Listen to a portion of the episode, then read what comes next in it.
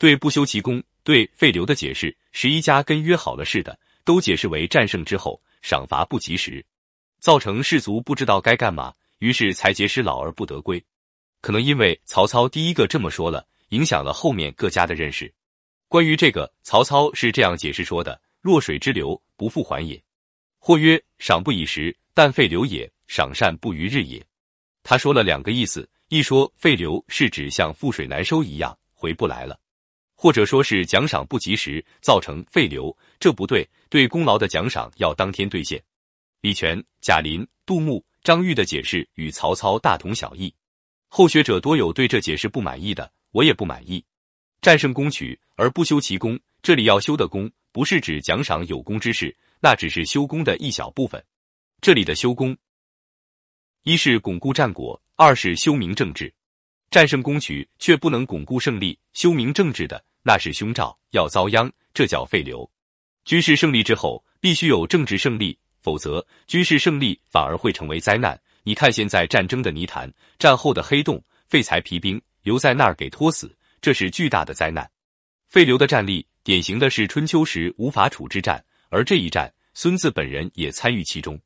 当然，我们以前也说过，《孙子兵法》的作者孙子到底是否真有其人，在历史学界还是存在一定争议的。很多历史学家认为，孙子就是伍子胥本人的一个马甲，也就是说，伍子胥本人参与了这场战争。为了接下来叙述方便。我们还是说孙子本人参与了吧。当面吴王阖闾杀吴王僚即位，锐意改革，军事强盛，就开始伐楚争霸。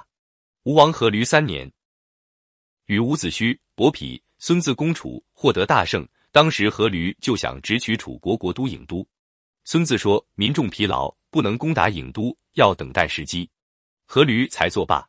吴王阖闾即位后的第四年和第六年，吴国又两次大败楚国。中间的第五年还击败越国一次，到了第九年，阖闾憋不住了，问伍子胥和孙子说：“当初你们都反对我打郢都，今天如何？”这回二人都同意，说联合唐、蔡两国就行。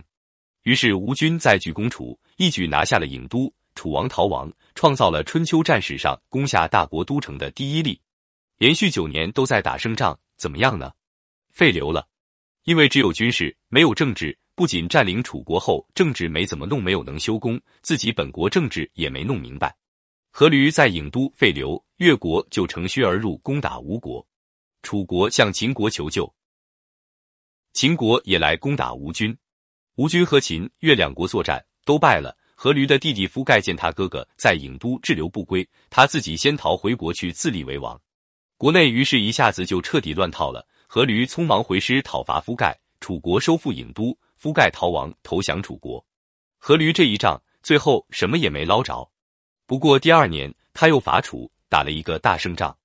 阖闾的吴军一直很强大，威震华夏。不过没有六十年的江湖，吴王阖闾十九年，阖闾在和越国的战争中伤重而亡。他的儿子夫差即位。阖闾临死告诉夫差：“别忘了是勾践杀了你爹。”夫差和勾践的故事大家都知道了。夫差的吴国后来为勾践所灭，成为春秋时期比较早灭亡的大国。